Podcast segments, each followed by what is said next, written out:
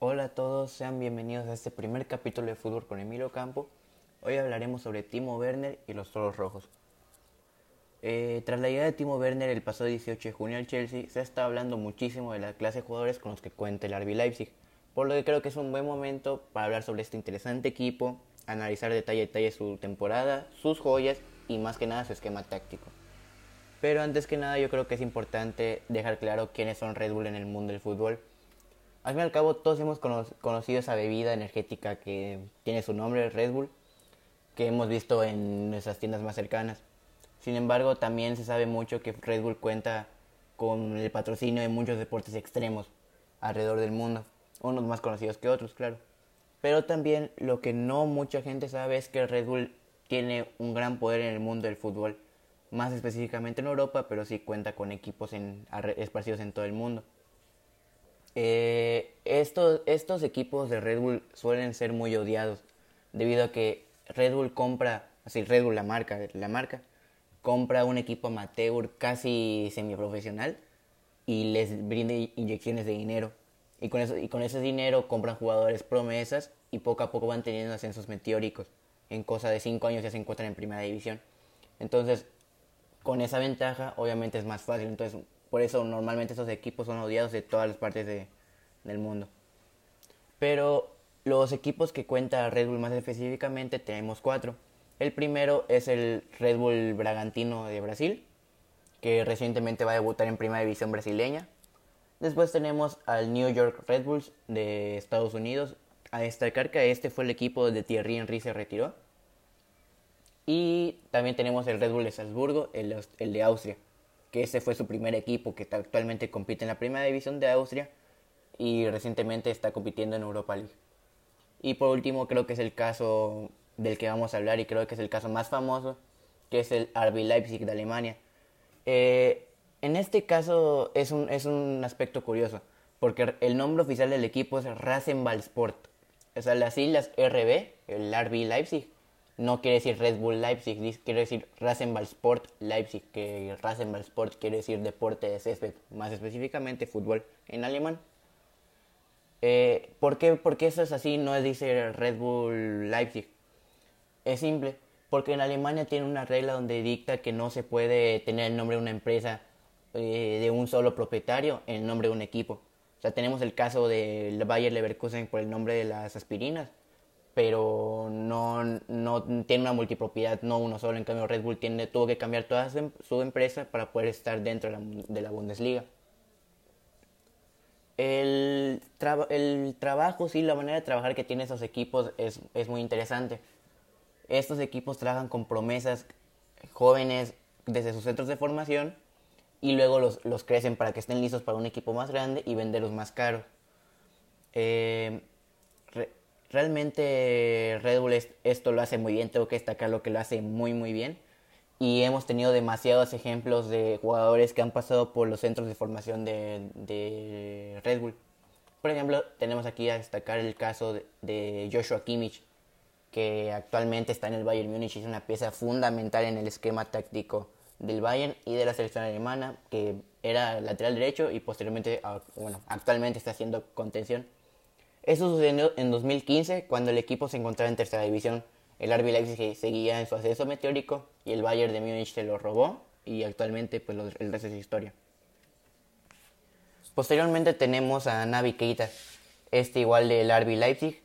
Eh, en la primera temporada de Leipzig en 2017 cuando ascendió a primera división a la Bundesliga que peleó jornada tras jornada el título con el Bayern Múnich junto a Timo Werner y Lucas Klosterman, Navi Keita fue de lo más destacado. Se quedó un año más y posteriormente en 2018 firmó con el Liverpool. Eh, también tenemos el caso de un caso más reciente que es el de Erling Haaland del Red Bull de Salzburgo, que ya sabemos que este chavo metió 8 goles en el Mundial de Sub-23, si, no recuerdo mal. 8 goles a Honduras. O sea, solo, solo jugó, o sea, solo metió gol en ese partido y con eso fue el líder de goleo de ese Mundial. Eh, ahorita Erling Haaland se encuentra en el Borussia Dortmund siendo goleador del equipo y hace poco se anunció que él va a ser el número 9 para la temporada 2020-2021. También tenemos a Sadio Mané, que él pertenecía al Red Bull Salzburgo igual, el equipo austriaco, pero en 2014 fichó por el Southampton y posteriormente creo que se quedó dos años más y en 2016-2017 fichó por el Liverpool y el resto es historia. Sabemos que actualmente es de los mejores extremos izquierdos del mundo y tiene un valor actual de 140 millones de euros. Eh, ya que estamos hablando sobre jugadores que han salido de, de esos centros de formación, yo creo que es buen momento de hablar de Timo Werner ahora sí. Eh, este jugador de 24 años alemán se desempeña de delantero centro, pero también puede jugar de extremo izquierdo. No es canterano del Leipzig, es canterano del Stuttgart. Tengo a destacar que Joshua Kimmich y Serge Gnabry igualmente son canteranos ahí, pero dado que estaba sobresaliendo en, esas, en esas academias y primer equipo del Stuttgart, y aprovechando la mala situación del equipo y que descendió, el Leipzig se lo robó y se volvió su goleador es una pieza clave en el, esquema táctico en Leipzig porque realmente es un jugador polivalente en el sentido de ataque. Puede jugarte de extremo izquierdo y de delantero centro, como ya mencioné, y hasta puede jugar de, extremo derecho, pero se le, se, ve, se le ve mejor la pierna cambiada.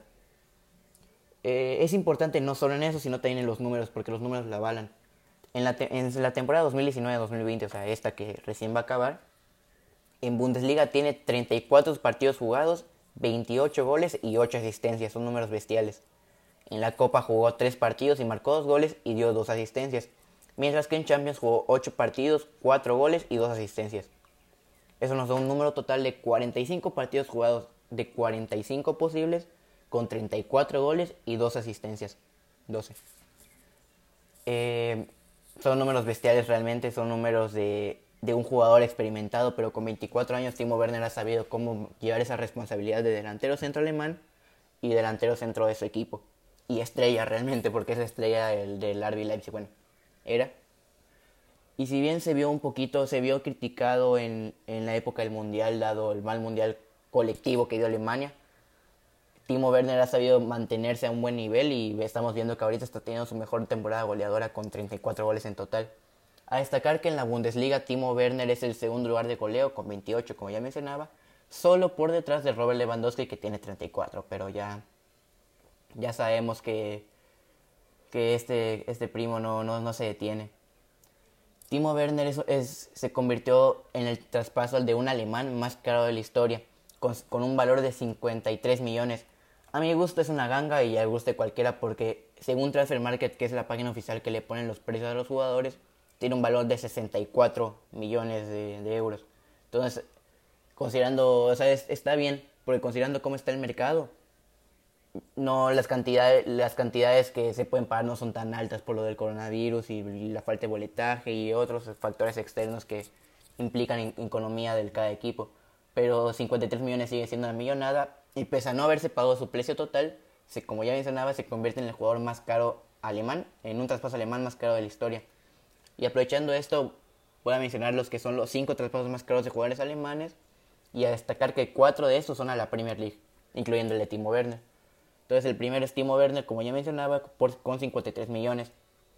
Abajo de Timo Werner como segundo lugar es Leroy Sané, de que es extremo, extremo que ahorita se encuentra en el Bayern Múnich, hace poco se, se confirmó. Pero cuando pasó del Schalke al Manchester City la temporada 2016-2017, este les costó 52 millones, solo un, euro, un millón de euros menos.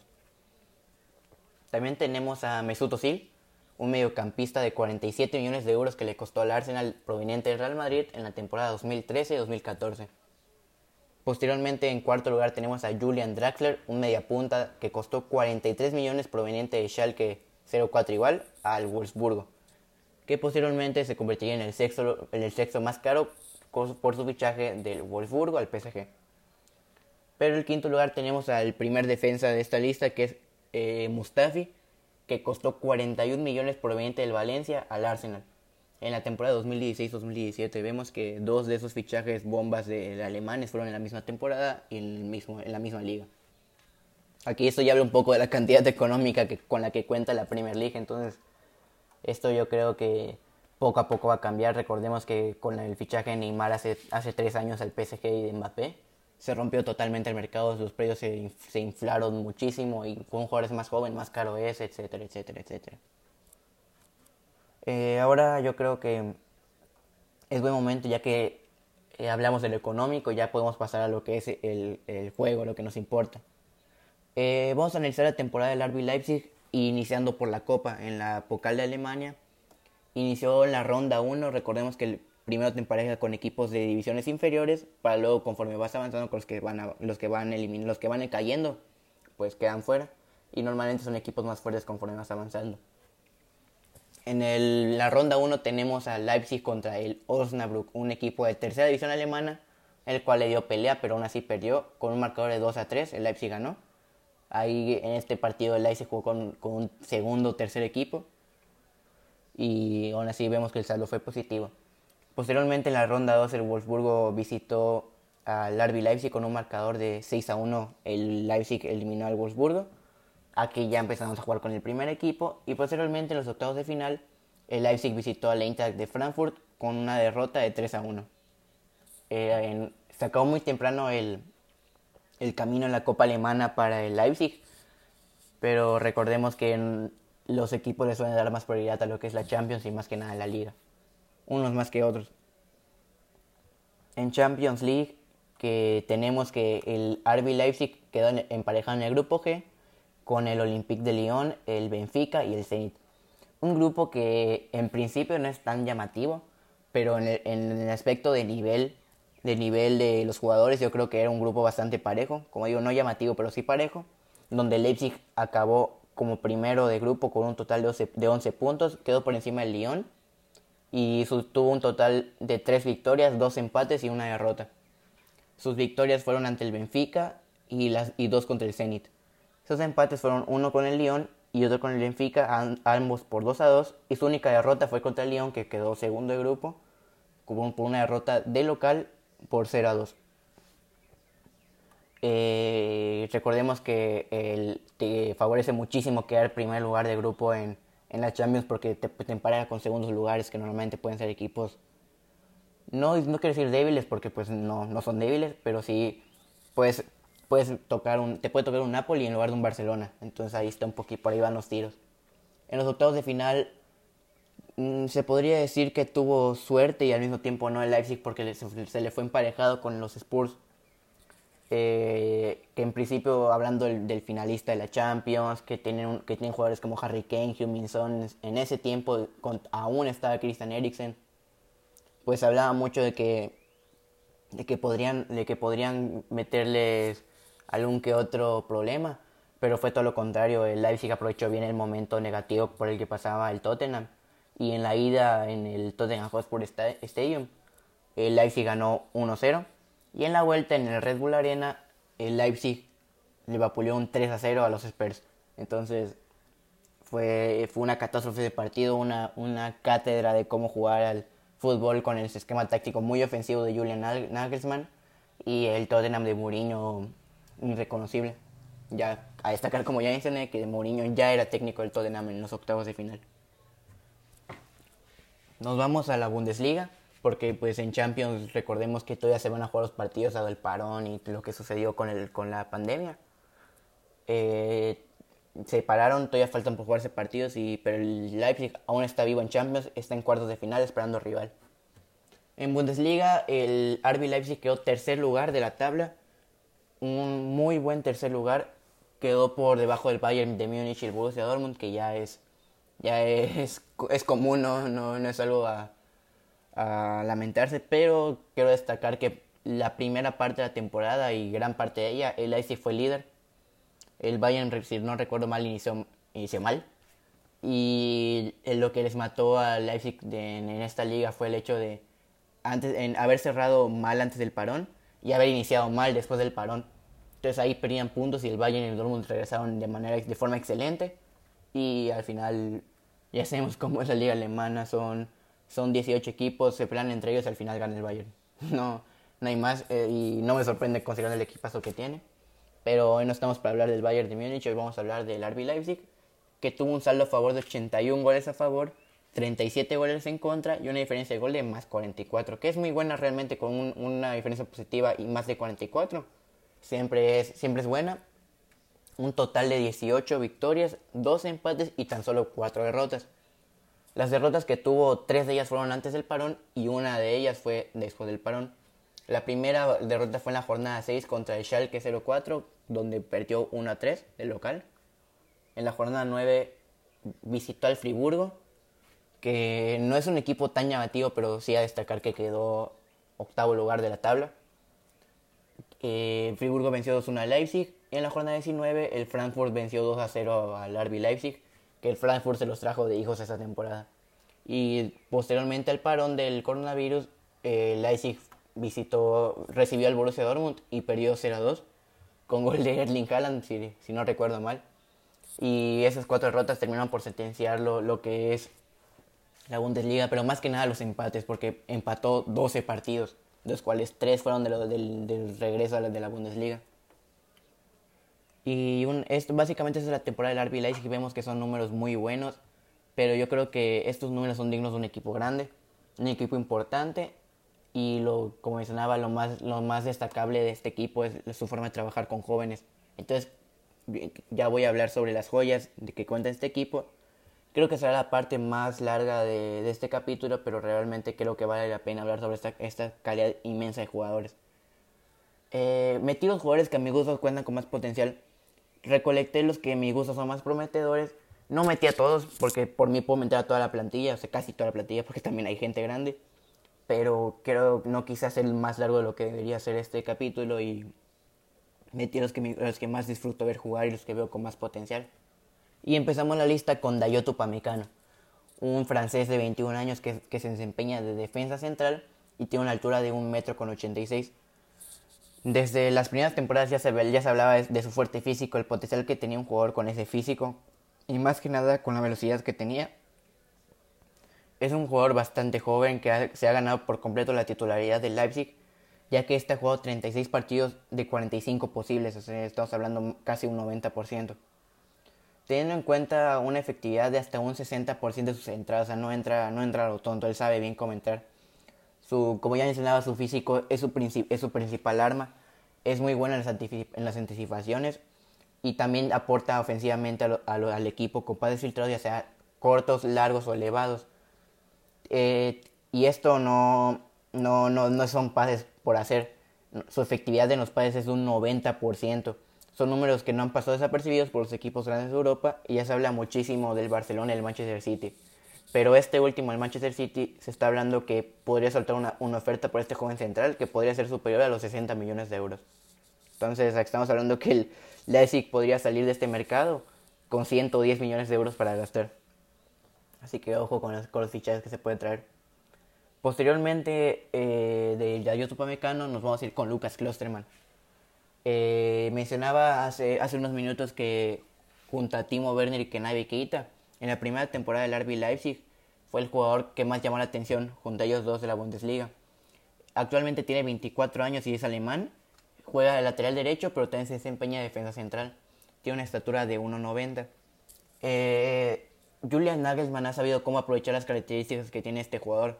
Porque si, porque si bien, como ya mencionaba, él es, él es lateral derecho, le empezó a usar de central para acompañar a Upamecano. Y realmente, pese a no ser su, su posición natural, ha sabido responder bien, corta muchos centros, sabe cómo moverse en el área, sabe cómo seguir los movimientos de, los rivales y la única manera de, de desengancharte es por velocidad, porque tanto físicamente como en el sentido de movimientos tienes un 80% de probabilidad de perder contra él. Eh, actualmente Lucas es, el, es un jugador titular de la selección alemana. De los que voy a mencionar es el único que es titular en la selección absoluta. De, la, de carrilero, de lateral derecho. Pese a, no ser, pese a, su, pese a su velocidad no ser su principal arma y tampoco es, digamos que es muy bueno en ataque, sabe, sabe cómo aprovechar su, su físico. Eh, cuando funciona de carrilero te aporta mucho ofensivamente con, con desbordes, con centros, con pasadas. Y no, no es que gane velocidad a los jugadores, sino que cuando quieres meterle el cuerpo, él sabe bien cómo meterlo y tiene un buen físico. Por lo que, por lo que sus duelos ganados creo que pasan los, el 70%. Lucas ha jugado 41 partidos de 45 posibles, haciendo siendo igual pieza clave, al igual que todos que estoy mencionando en, el esquema. Es una maravilla de jugador porque siendo lateral derecho puede adaptarse rápidamente a ser central aporta mucho a la, ofensiva y es titular en la selección absoluta y tiene 24 años. Este jugador le queda muchísimo futuro todavía, al igual que todos estos. pasamos a Nordi Mukiele. 22 años, francés y es defensa central, pero también funciona lateral derecho. Mide 1.85 y sin duda alguna es, mejor favorito, es mi jugador favorito de este equipo. Es un jugador similar a Lucas Klosterman, solamente que es más dinámico y más hábil en cuestión de técnica y hasta más veloz. Como mencionaba, eh, Klosterman usa su físico para poder avanzar, en cambio Mukiele usa bien lo que es el regate, lo que es la velocidad, lo que es el cambio de velocidad y todo eso.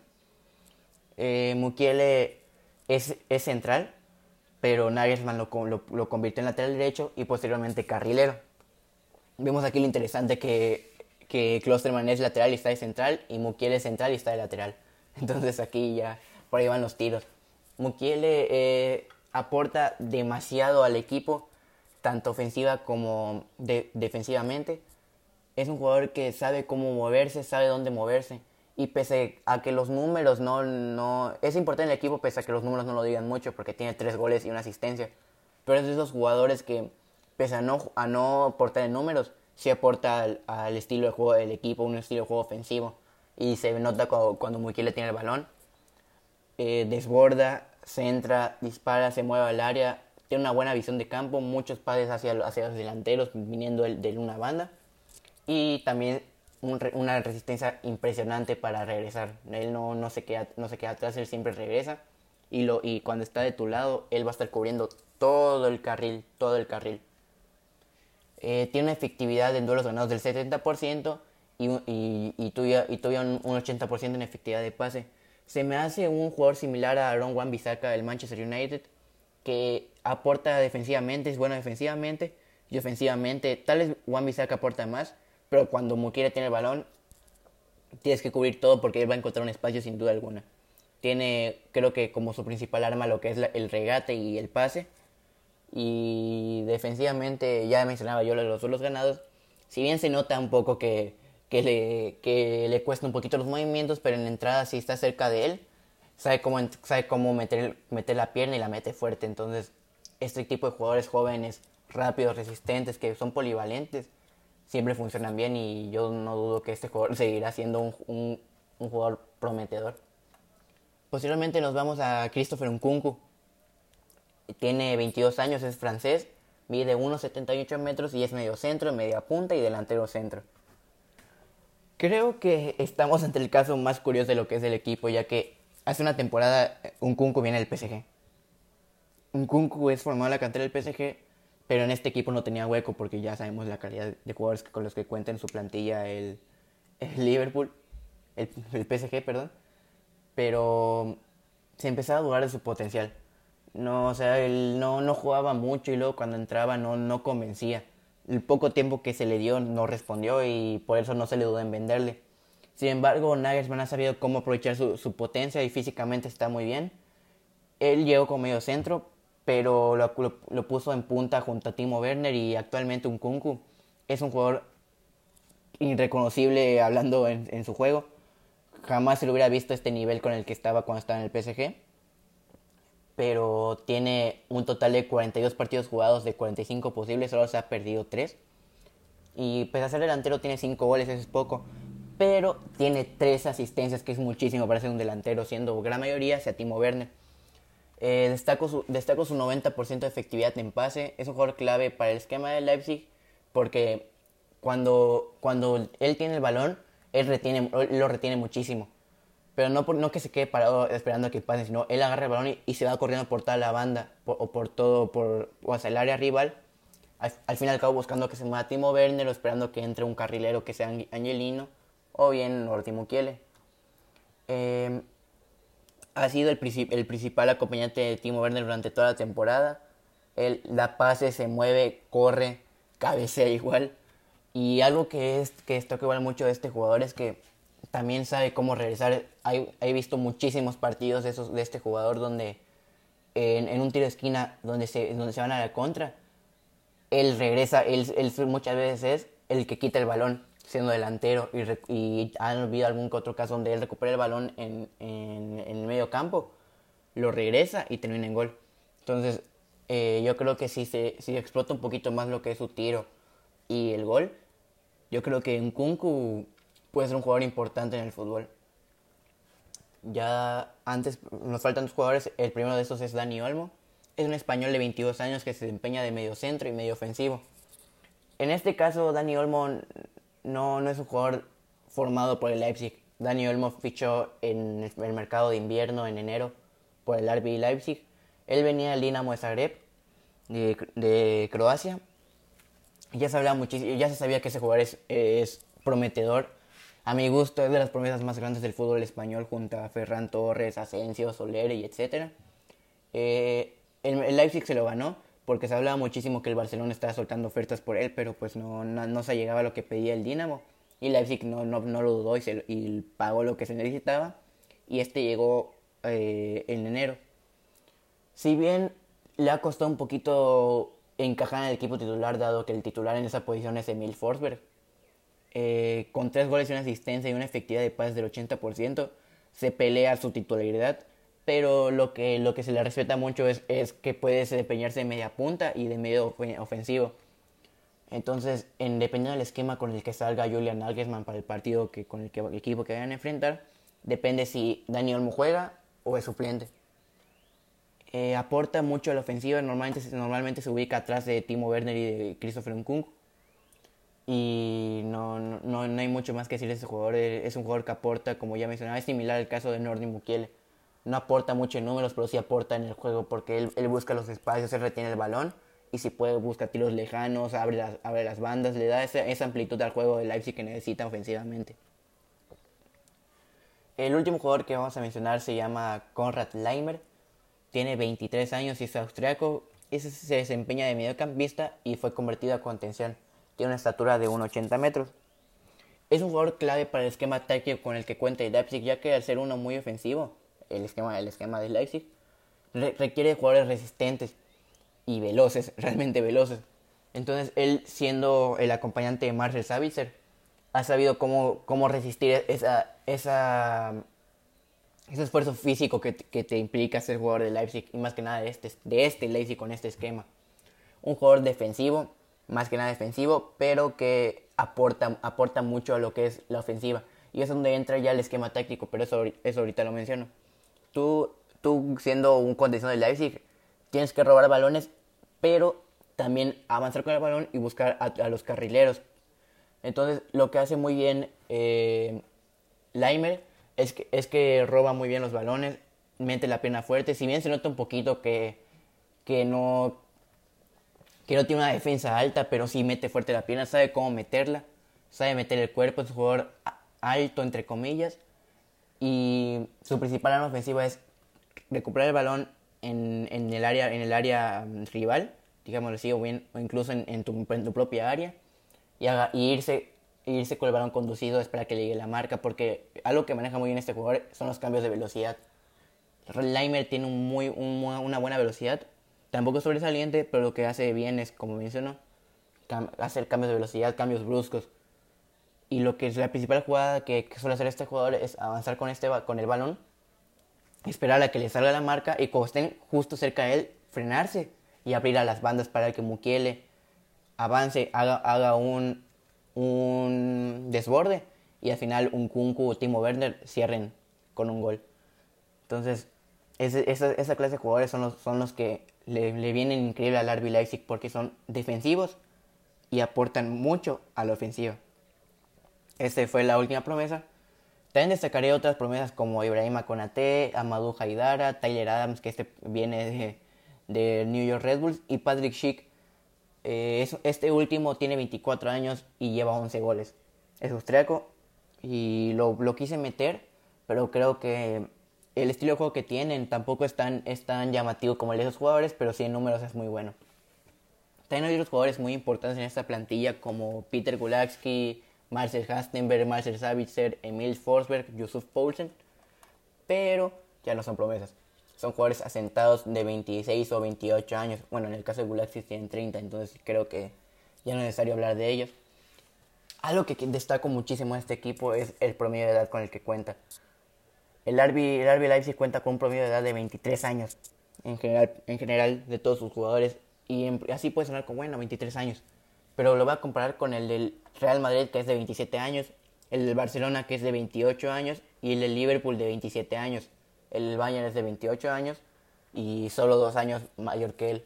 Entonces, estamos hablando de un jugador que tiene un promedio de edad, de un equipo que tiene un promedio de edad de inferior que los mejores equipos de Europa y está compitiendo con todo esto y habría que ver con cómo busca ese reemplazo de Timo Werner que claramente le hará falta para ver quién le mete los goles. Eh, también es un equipo joven en el aspecto entrenador. Julian Nagelsmann tiene 32 años, es una edad... Eh, es, un, es, es, un muy joven para ser entrenador. Por ejemplo, Cristiano Ronaldo tiene 35 años. Es el entrenador, eh, es entrenador más joven en clasificar a cuartos de final de Champions League. Julian Nagelsmann era jugador, era jugador de fútbol, pero a los 20 años tuvo que dejarlo por una lesión en la rodilla. Se volvió entrenador de, de las inferiores del Hoffenheim y, luego pues renunció y, obtuvo el cargo de entrenador del RB Leipzig y vemos que está metiendo un estilo ofensivo muy interesante y que voy a mencionar ahorita. El RB Leipzig juega con un 3-4-1-2 con dos mediocentros un poco más atrasados y un media punta que en este caso es Dani Olmo. Eh, su alineación es Peter Gulacki en portería, Dayoto Pamecano, Lucas Klosterman y Halstenberg de centrales. En el medio campo está Saviter, Conrad Leimer y Dani Olmo. Por izquierda, Angelino. Por derecha, Nordi Mukile. Y en punta, Christopher Nkunku y Timo Werner. Es el equipo, es el equipo que más ha repetido. No, porque Leipzig no suele, tiene un esquema táctico asentado, pero tampoco repite, abusa el uso de sus jugadores. O sea, son muy pocos los que cuentan con más de 35 partidos jugados. O sea, suelen jugar mucho el Forsberg, Patrick Schick, Amadou Haidara, Tyler Adams hasta jugado de carrilero y de central. Entonces, eso a destacarlo. Eh, resumiendo el, el, estilo, el estilo de juego del Leipzig, se resume en que apuesta por una alta presión al contrario, por un juego de transiciones muy rápidas y es un esquema bastante ofensivo que requiere jugadores veloces y que puedan soportar esa carga física.